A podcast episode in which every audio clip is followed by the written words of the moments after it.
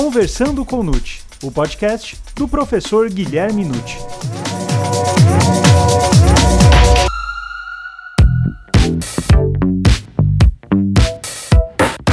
Olá, sejam muito bem-vindos a mais um episódio do Perguntando ao Nute.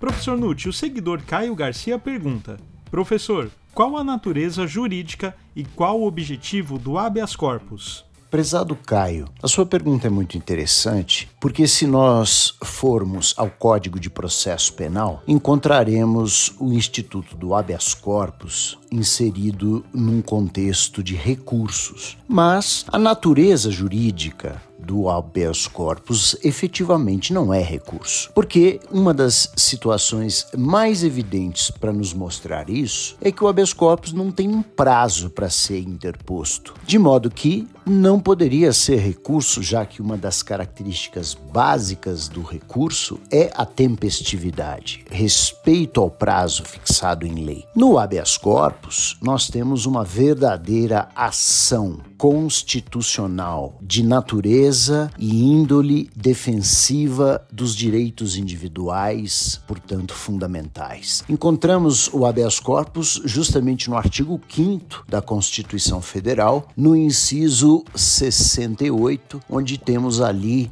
que Caberá HC sempre que alguém sofrer ou se achar ameaçado de sofrer uma violência ou coação na sua liberdade de locomoção em virtude de ilegalidade ou abuso de poder. E note que logo no inciso abaixo, que é o 69, nós temos que haverá mandado de segurança para proteger direito líquido e certo, veja, por exclusão, não amparado por habeas corpus ou habeas data, também decorrendo de ilegalidade ou abuso de poder de uma autoridade pública ou agente de pessoa jurídica no exercício de atribuições do poder público. Então, temos hoje como uma situação que eu diria basicamente unânime na doutrina atual, que a natureza jurídica do habeas corpus não é recurso, mas sim uma ação de natureza e índole constitucional. O objeto do habeas corpus, naturalmente, é atacar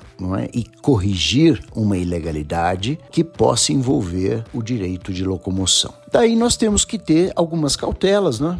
Para a impetração de um habeas corpus é fundamental que a gente tenha como base as mesmas condições da ação que precisam estar presentes, não? Então temos que ter uma possibilidade jurídica do pedido e essa possibilidade é demonstrar à autoridade que vai julgar o habeas corpus com provas pré-constituídas de preferência documentais, que existe uma ilegalidade a ser sanada. Porque essa ação, que é de natureza célere, ela não demanda e não pede e não pode haver instrução. Então nós temos que apresentar ao órgão julgador a questão pronta. Prova pré-constituída é fundamental. É preciso também mostrar natural interesse de agir, não é como toda ação demanda, é? isso também é algo inerente ao habeas corpus e, sem dúvida nenhuma, uma legitimidade para essa interposição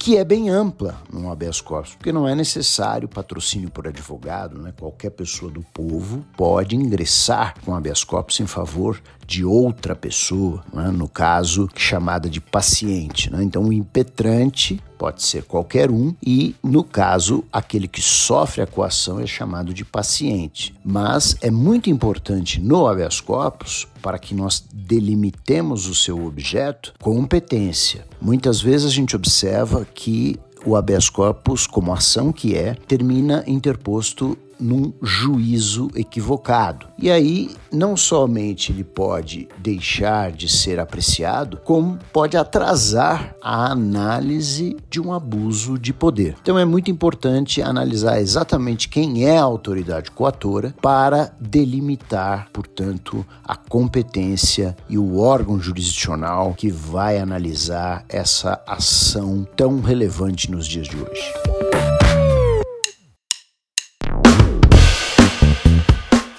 Você, também quer enviar uma pergunta aqui para o professor Nut responder? Então faz o seguinte, vai lá no Instagram do professor, coloque a sua pergunta com a hashtag Perguntando ao e então, no final de cada mês, as melhores perguntas serão selecionadas e vão ser gravadas aqui no podcast Conversando com o Nut. Muito obrigado e até mais!